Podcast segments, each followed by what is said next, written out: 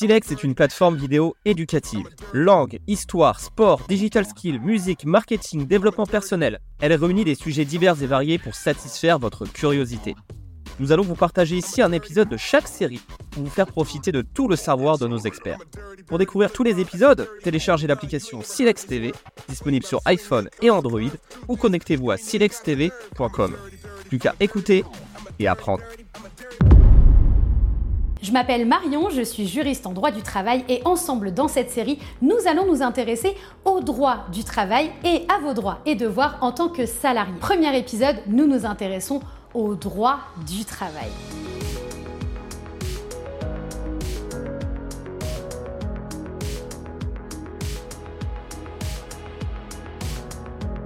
Première question que tout le monde se pose, pourquoi tout le monde n'a pas le même droit du travail? Il est possible que vous n'ayez pas les mêmes droits que votre oncle, les mêmes facilités que votre tante au travail. L'idée, c'est de comprendre tout ça dans cet épisode. Donc le droit du travail, pour que vous puissiez comprendre, c'est une matière qui est encadrée par plusieurs sources. Tout d'abord, nous avons le droit du travail. Celui-ci, c'est le même pour tout le monde et il est fait à l'échelle nationale. Attention toutefois, que ton employeur soit privé, c'est-à-dire une entreprise privée ou publique, par exemple si tu travailles pour l'État, tu n'auras pas le même droit du travail car tu n'as pas le même statut. Si tu travailles pour une entreprise privée, alors tu obéis au code du travail. En revanche, si ton employeur est public, alors tu peux avoir la qualification d'agent public et dans ce cas-là, tu auras ton propre droit du travail. Attention toutefois, le Code du travail, c'est donc un ensemble de lois que nous allons voir ensemble dans cette série. Attention, nous parlons ici des employeurs privés. Si tu es de la fonction publique, ces règles ne s'appliquent pas forcément à toi. Si tu as donc un employeur privé, tu es tout d'abord régi par le Code du travail. C'est facile, c'est un gros bouquin dans lequel on a toutes les infos sur ce qu'on peut faire ou pas faire au travail. Ce code du travail, normalement, il prévoit que toutes les lois sont les mêmes pour tout le monde. Ça, ça serait super, mais ce n'est pas le cas en France. En France, nous avons aussi quelque chose qui s'appelle les conventions collectives. C'est facile, je vais prendre une métaphore pour que vous puissiez comprendre. Quand vous jouez à un jeu de société avec vos amis, si par exemple vous jouez au jeu de société A, eh bien vous allez regarder la notice du jeu de société A.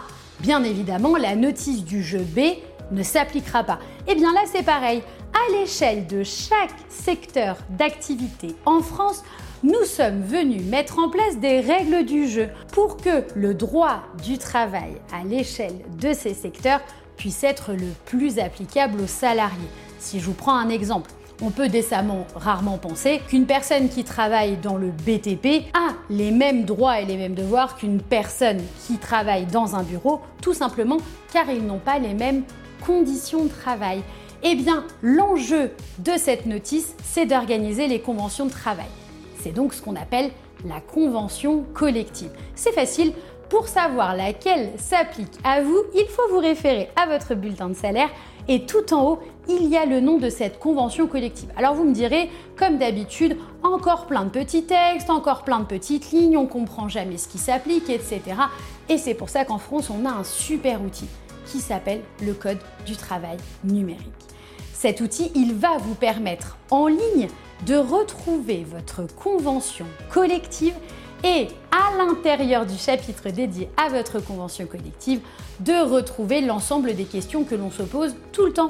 C'est pour ça que dans certaines entreprises, certains salariés ont des droits que vous, vous n'avez peut-être pas dans votre entreprise. Alors attention toutefois, Bien évidemment, l'idée, elle est d'abord d'apprendre ce socle, c'est ce qu'on fait ensemble dans cette série, le droit du travail, et après de venir chercher les petits points qui s'appliquent à votre situation par rapport à votre secteur d'activité. Le mieux, quand on arrive dans une entreprise, c'est tout de suite de demander la convention collective. Et en plus, c'est super, l'employeur, il est obligé d'avoir un exemplaire de cette convention pour vous au travail. Donc il suffit d'aller demander à l'employeur la convention collective et de vérifier dedans ce à quoi on a le droit. Je vous donne un exemple tout bête, ne serait-ce que les congés payés. En France, normalement, nos congés payés, on peut les prendre à partir du 1er mai. Et la période estivale, elle est jusqu'au 31 octobre. Eh bien, vous voyez, il y a certaines conventions collectives dans lesquelles ce n'est pas le cas. Imaginez par exemple une activité saisonnière, il faut bien qu'elle ait ses propres règles du jeu. Si tous les salariés des campings partent en vacances l'été, ça va être compliqué de travailler. Donc le mieux, on garde en tête qu'il y a ce droit du travail qui s'applique à tous, et après on part sur les conventions collectives. Alors là, vous me direz, ça y est, on a toutes les règles du jeu. Non, on n'a pas encore toutes les règles du jeu. Il manque encore quelques, règles. Si on imagine que tout ça c'est un entonnoir, eh bien, l'idée, elle est de se dire, il y a le code du travail pour tout le monde, après, il y a la convention collective qui est propre à votre secteur d'activité, et après, il y a les règles applicables en entreprise qui ne sont pas forcément les mêmes. Pourquoi? Parce que votre employeur, comme c'est le capitaine du navire, il a aussi le droit de prendre des décisions et de mettre en place des choses à l'échelle de son entreprise. Premier exemple, les tickets restaurants. Peut-être que des collègues à vous ont des tickets restaurants, que vous, vous n'en avez pas. Peut-être que dans votre entreprise, il y a une super mutuelle qu'il n'y a pas dans une autre entreprise. En fait, il est là l'enjeu. L'enjeu, il est de venir mettre en place des choses à l'échelle de l'entreprise. Pour certaines choses, l'employeur est obligé de mettre en place certains points en fonction de la convention. Il peut par exemple choisir quel organisme de mutuelle va être le bon pour l'entreprise, mais en obéissant par exemple à ce que dit la convention collective. Et puis après, il y a d'autres points comme je parlais les tickets restaurants, et là, il est capitaine du navire comme je disais, donc c'est lui qui décide, qui décide quel est le montant, à combien on les plafonne, etc., etc.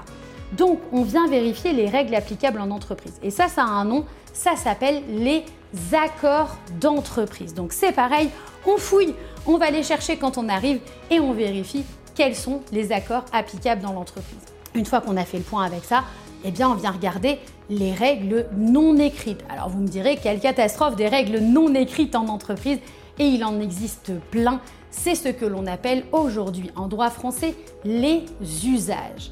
Un usage, c'est une règle qui a été mise en place par l'employeur à l'échelle de son entreprise et qui donne un droit ou un acquis à des salariés. Alors, le terme d'acquis est peut-être ici pas le meilleur. Pourquoi?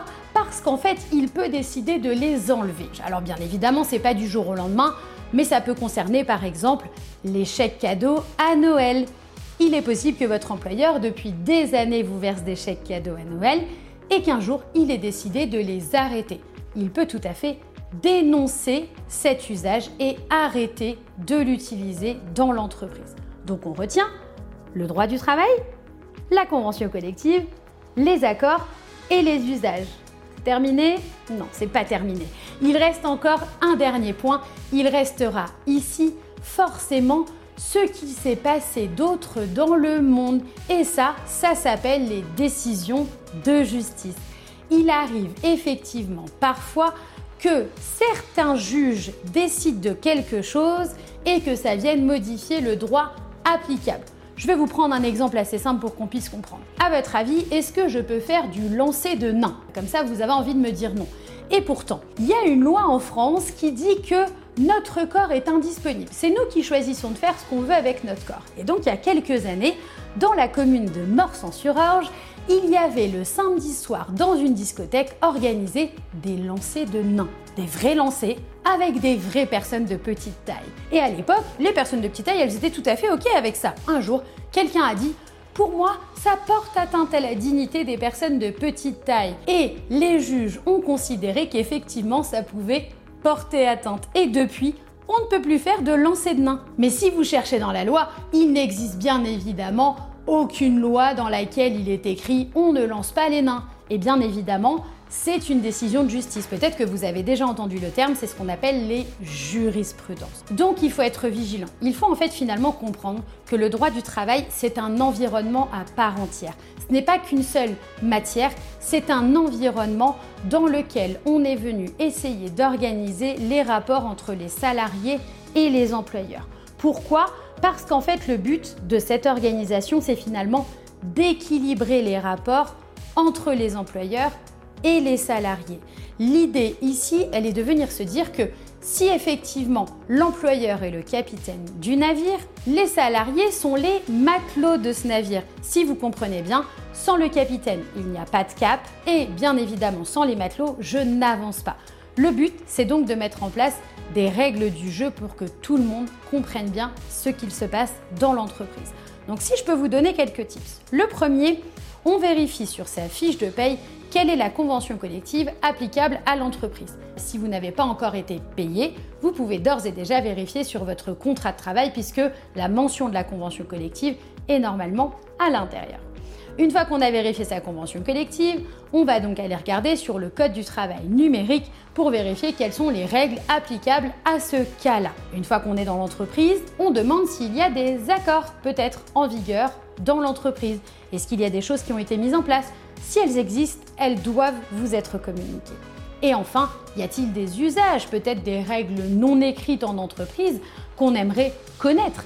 Bien évidemment, on s'amuse plus quand on connaît le cadre. Et bien là, de la même manière, on vérifie tout le cadre applicable. Et si jamais on a la moindre question ou le moindre problème, on peut toujours se rendre sur le site du service public pour vérifier si c'est autorisé ou pas ce qui est en train de se passer. Dans cet épisode, nous avons donc vu ensemble qu'est-ce que c'est le droit du travail, pourquoi nous n'avons pas tous le même, et dans notre épisode numéro 2, nous allons nous intéresser aux droits et aux devoirs des salariés.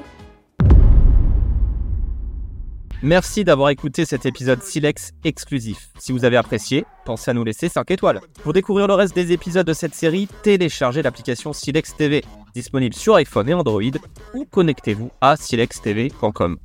Pour être alerté des nouveaux épisodes, abonnez-vous et activez la cloche. Il y a encore tant à apprendre et à écouter sur Silex TV.